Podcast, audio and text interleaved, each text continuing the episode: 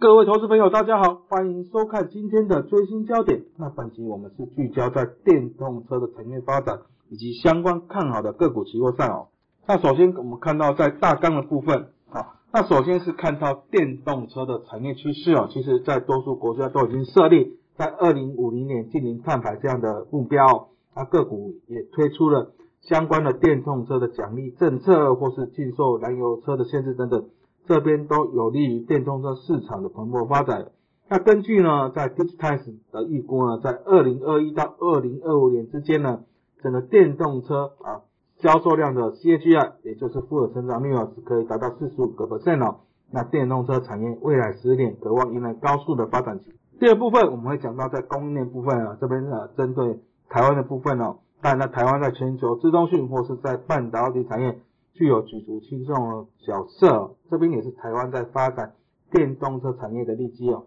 第三部分啊，会讲到电动车股息的展望，这边我们重点呢，几档股息，包括裕隆啊、台达电、台办等等。那在电动车的产业趋势部分呢，那其实呢，在包括了英国啊、德国、深圳、日本、印度这边呢，都是在二零三零年啊这边呢，这边禁止销售这个燃油汽车的状况哦。那另外呢，在美国则是积分制度的。所谓积分制度，就是呢，汽车企业啊，需必须呢，透过销售电动车来换取积分。啊，它的目标积分就是汽车销量去乘以电动车的比例啊。那另外，中国则是采取双积分的制度，也就是它的燃料的消耗量的积分和新能源汽车的积分哦。那达不到双积分的汽车企呢，就会受到处罚，甚至呢，不能销售这个高油耗的汽车哦。那另外呢，也可以向其他汽车的的企业来购买这个积分呢，用来用此呢这个方式来达到扶持电动车产业的目的啊。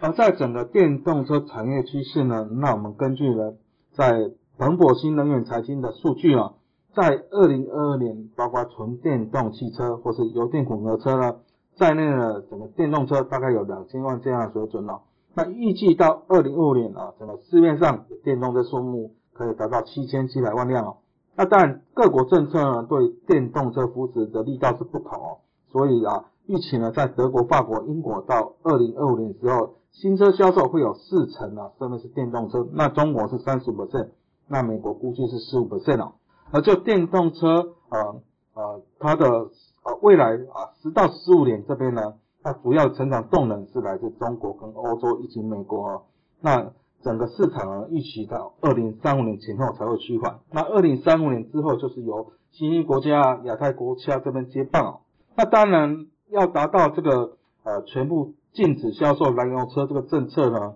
可能啊到二零三零年之后呢啊预期没有办法完全执行。不过呢，预估在二零三五年这个时候呢，在全球电动车占整体新车销售的比例可以达到六十到六十五 percent 呢，甚至在中国、欧洲地区。可以到到八成以上啊，这边都有利于整个电动车的渗透率持续的提高。另外呢，就整个啊电动车的啊这个主要大厂而言呢，那就根据呢啊整个 Transport 估计呢，在去年的第三季，那包括纯电动车啊、油电混合车以及燃料电池车在内，整个电动车的销售量啊是啊。年增啊，它大概两百八十七万台，那整个年增率有接近七成左右的水准。那其中呢，在特斯拉啊这边呢啊，它是以三十四点四万辆呢，在纯电动车的销售是居于榜首，它是占率约十六 percent 啊。那比亚迪部分则是在油电混合车部分呢，它的销售的量达到接近二十八万辆，那是占率接近四成哦，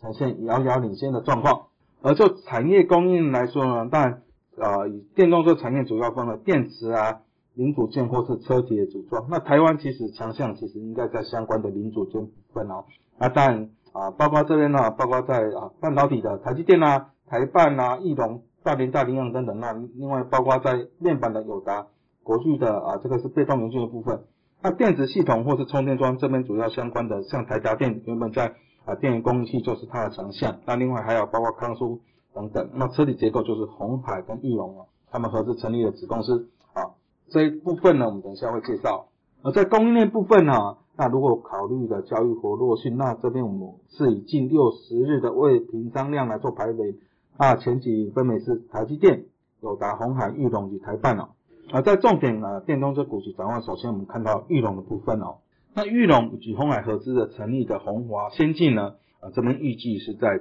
今年第一季就可以在创新板挂牌啊。这边玉龙持股十四九 percent，那红海五十一 percent。那目前呢，啊它推出的纳智捷 N7 电动车车款已经达到了二点五万张的订单了。那这边估计了是在今年第四季可以正式量产，这边渴望挹注呢在玉龙相关的营收。那第二档是台达电哦，但台达电在全球供电源供应器啊这个扮演重要的地位哦，也是它的强项。那自从二零二二零零八年，它就积极切入电动车的相关的领域啊，产品包括车载的充电器，或者在动力驱动系统等等。那在去年呢，整个电动车的营收比重呢，台达电是达到七百 percent 哦。那今年呢，在整个电动车贡献预期啊，可以啊成长两成以上哦。那这边呢，占比预期可以持续的攀升。那第三档我们看到在台办部分啊。那台办是啊，国内知名的车用二级体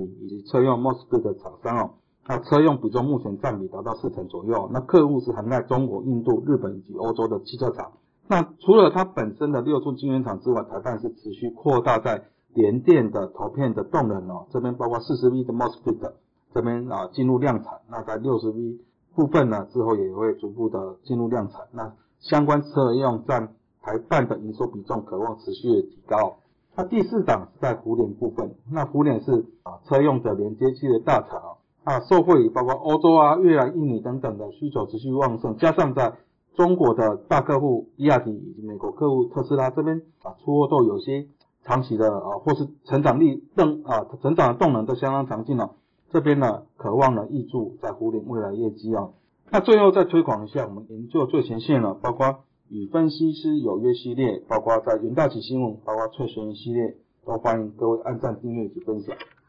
那以上是今天的最新焦点，我们下次见。